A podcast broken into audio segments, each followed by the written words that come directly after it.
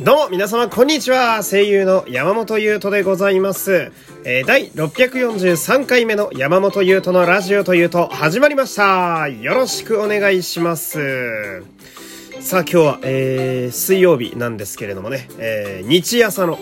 えー、会をしたいと思っておりましてね。全然日曜日じゃないんですが、えー、今日は仮面ライダーリバイス第17話と仮面ライダーオーズ10周年のね、復活のコアメダルというあの V シネマの話をそろそろね、ちょっとしていきたいなと思っておりまして、えー、まあ、この尺がね、えー、ないんで、もう早速内容に入っていこうと。ああ、そうだこれだけ言っとかないとちょっと待ってね。えー、この番組は第3回ジャパンポッドキャスターワードに参加中でございますえ概要欄の URL よりあなたの投票をお待ちしております。締め切りは、あと2日なんですよ。あー、ごめん、3日か。え、3日だ。えー、1月の14日までです。え、ぜひ、え、皆様、よろしくお願いします。いや、やっぱ2日だったな。うーん。台本書いたのが1日ずれてることがね、えこれでバレましたけれども。えー、というわけで、じゃ、まずはちょっとオーズ、オーズ10周年の話をしたいんですよ。まあ、このラジオでもね、あのー、毎週仮面ライダーの話してますけれども、なんやかんやでまだちょっと触れてなかったんでね、この仮面ライダーオーズ10周年復活のコアメダルの話ちょっとしたいんですが、あのー、やっぱキャストですよね、喋りたいのが。うん。私このタイミングで喋るってことは多分何が言いたいかわかると思うんですけど、やっぱ、キャストが全員続投してるじゃないですか。えー、で、あの、まあ、メインキャストね、えー、まあ、エイジとか、えアンクとかはそうだし、えー、他その周りの方々も全員ひなちゃんとかもね、揃ってると。うん。素晴らしいと。素晴らしいハッピーバースデーなわけだけど、他に誰か出ないのかとかちょっと思ったり、私なんかしてしまうわけで。うん。で、そんな中さ、うん、あの、グリードが全員、あの、ご本人で続投するよっていうニュースが来てさ、うん。いや、すごいなって思って。うん。まあそもそも、グリードどうやって出すねんとは思うんだけど、まあコアメダルが復活ってタイトルになってるから、まあまあ、何かしら出せるんだろうなとは思うんだけど、このさ、グリードメンバーの変わってなさやばくない？全然年取ってないんだよね。うん。っていうか、オーズのその、続投オリジナルキャストたちが、みんな当時とあんま変わってないのがやっぱり、すごいっすよね。うん。で、なんだろう、その、まあ、仮面ライダーオーズってね、その後で話すリバイスもそうですが、くしくもこう、人間と人外のバディの話じゃないですか。で、その人間が、えー、やる欲望、そして怪人たちが思う欲望みたいなね、これ人間と怪人とのそれぞれのこうパートの違いもね、オーズの面白さだと思うんですけど、その、まあ、人間役の方は、まあ、老けてても別に人間だから特に、まあ、そりゃそうだろうなって思うんだけど、グリード役の役者さんはやっぱ大変ですよ。うん。何せ怪人たちなわけですから、えー、どうしようって話になるんですけど、まあ、皆さんその、プロ意識というか、えー、役作りが素晴らしくて、みんな老けてないっていう。うん。で、一方で、まあ、いい意味で、えー、大人になったっていうのがね、やっぱメズールですよ。ねメズールね、えー、お名前が、矢作ほのかさんになってらっしゃいますけど、メズールがめちゃくちゃ美人になってるのが本当に素晴らしいですね。うん、まあ、当時も、えー、ゆかなさんとね、合わせて、色っぽい女幹部。だけど、見た目は結構幼い少女っぽいっていう、この、不釣り合いな、なんていうのかな、その、アンバランスな感じが逆にグッとくるみたいなキャラでしたけれども、すごい、しっかりメズールの色っぽさを継承して、めちゃめちゃ美人になってるのが素晴らしいですね。うん。で、みんなね、あの、着てる服も、グリードたち、若干こう、アレンジがかかったりなんかして、うん、ウバなんてそのままでしたけど、あの、緑のジャケットね。あれもなんか懐かしいななんて思いつつ。で、やっぱアンクの三浦良介さんの美しさよ。うん、やっぱ素晴らしいですね。うん、ずっと、ずっとお綺麗な方ですね。うん、いや三浦さんはやっぱり素晴らしい美、美ですね。うん、あの、なんだろうな、こう、現実離れした色気、色気ってていうのもちょっと違うけど、まあ、麗しさとか、綺麗さとか、だけど、アンクっていうキャラクターは、こう、男らしいお墨が出る部分もあったりなんかして、うん、おいみたいなところもあったりなんかして、その辺のこう、混ざり合った、全部合わせた上での綺麗さみたいなのが、やっぱ三浦良介さんってずっと変わらずあって、うん。で、今回のその、オーズ10周年版のね、うん、そのビジュアルも、やっぱ当時の美しさのまま延長線上で、またアンクなんだなって思わせてくれるというか、うん。私、オーズはめちゃ好きなので、うん。定期的に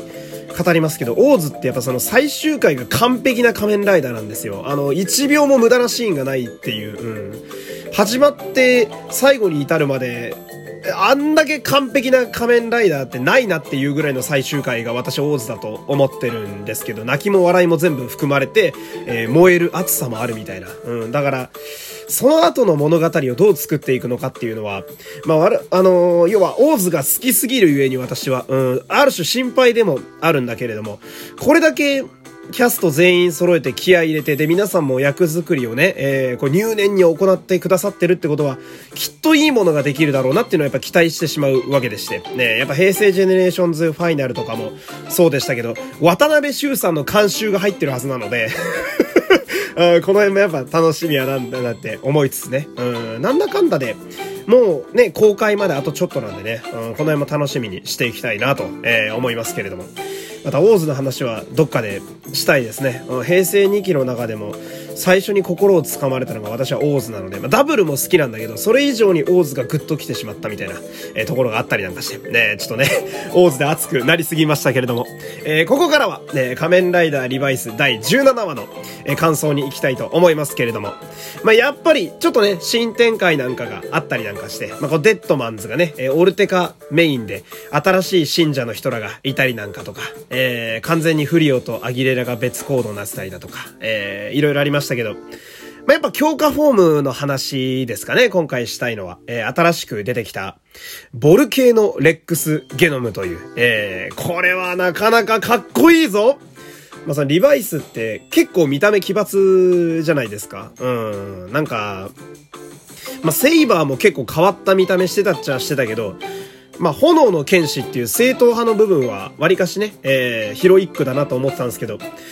リバイスって、まあ、バイスは悪魔だからあんな感じだろうなとは思うけど、その、リヴァイも結構奇抜な見た目してますよね。だから、そこからどうなっていくのかなって思った時に、えー 失礼しました。えー、そのまんま、割とストレートにかっこいい強化フォームが続いてくれるのはやっぱり嬉しいですね。このボル系のレックス。このパープルの色、やっぱかっこいいんですよね。この、まあ、仮面ライダーってやっぱり、こうスーツのデザインがね、えー、ヒーローのデザインとして、えー、毎年やっぱ私も楽しみにしてるんですけど、このメタリックパープルの仮面ライダーってマジで外れがないんだよね。うん、去年もその仮面ライダーカリバーなんてのがいましたけど、あれもめちゃくちゃかっこよかったし、うん、やっぱ紫がメインカラーの仮面ライダーってかっこいいんすよ。うん、で、ボルケーノレックスもその、え、系譜。なんかちょっと、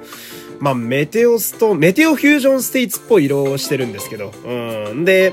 あの、相方のバイスが、えー、さっきまで使ってたバリッドレックスって氷のね、えー、やつをまとって、まあ、主人公の五十嵐一輝くんが炎、そして相方のバイスが氷という、炎と氷というね、この、まあ、ドラクエのメドローアみたいな組み合わせ。炎と氷。いやー、これはもう、やっぱ、中二病をね、こじらせた時期がある私としては、まあ、この組み合わせはま嫌いなわけがないと。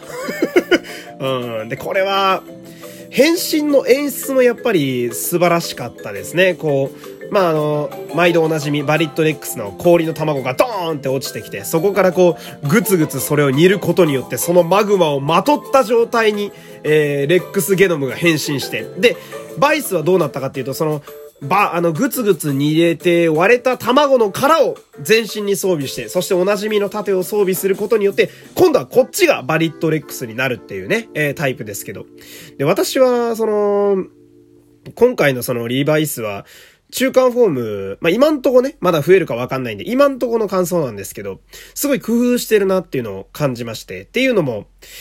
最近、まあ、具体的に言うと仮面ライダー外務あたりからなんですけど、あの、中間フォームが2つあるパターンの仮面ライダーが多いんですよね。う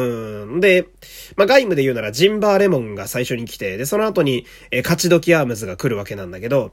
なんかその、やっぱ一個前の中間フォームってあんまり出番がないみたいなパターンが結構多いんだよね。その歴代の仮面ライダーでも。やっぱ顕著だったのが、その、シャイニングホッパーっていう、何度も言うけど俺、うん、仮面ライダー01の強化フォームよ。シャイニングホッパーの、最初のジーンを倒したシャイニングホッパー。えあれめっちゃかっこいいのに、速攻でアサルトグリップってやつが来て、2話か3話ぐらいでシャイニングアサルトホッパーってやつになっちゃって、もう二度と出番ないからね。うん、俺は、マジかあんなかっこいいのにってずっと思ってたのに。うん、で、そのパターンが結構、まあ、要はその、一個前の中間フォームが急に出番なしみたいなのが寂しいなって毎年思ってたんだけど、まあ、その、今回で言うなら相方のバイスがその前の中間フォームをまとうっていう風になっていて、で、新しい方が炎で、前までまとってたのが氷だから属性的にもついになるし、で、両方ともレックスゲノムっていう恐竜モチーフなので、その、まあ、氷は氷河期、えー、で、あの、炎は火山、えー、この氷河期と火山の噴火で、恐竜にとってその滅びる原因になってる部分が、えー、彼らの新しい力になっているっていう、この微妙なニュアンスもなんかすごい面白いななんて思ってますし、だから、うまくまとめたなって感じなんですね。まあわかんないです。この後もう一個中間フォームが来て、え、二つとももうお蔵入りの可能性も全然あるんだけど うん。まあ過去で言うとガイムならね、そのジンバーシリーズが、え、それぞれ耳が良くなったり、高速移動できたりとかあったんで、そういう使い分けとかがあると、やっぱ長年仮面ライダー見てる身としては、やっぱすごいこう、おーってこうね、感心しちゃったりなんかするわけですよ。えー、とにかく、ちょっと、最近リバイス、伏線が山ほどあるんで、えー、大好きな、俺の大好きな角田博美が咳込んでたりだとか、なんか知らん赤い市長官ってのが出てきたりとか、結局牛島家何だったんだよとかね、いろいろありますけれども、やっぱり来週もまた楽しみに、えー、していきたいなと思いますね。ボルケーノレックス、マジでデザインが好きなんで、長らく活躍してほしいなと思うわけなんだけど、どうだろうか？反則期間長めなのかな？なんて思いつつ、えー、今日はたくさん喋りましたね。えー、終わりたいと思います。えー、山本優斗でした。また次回もよろしくお願いします。さよなら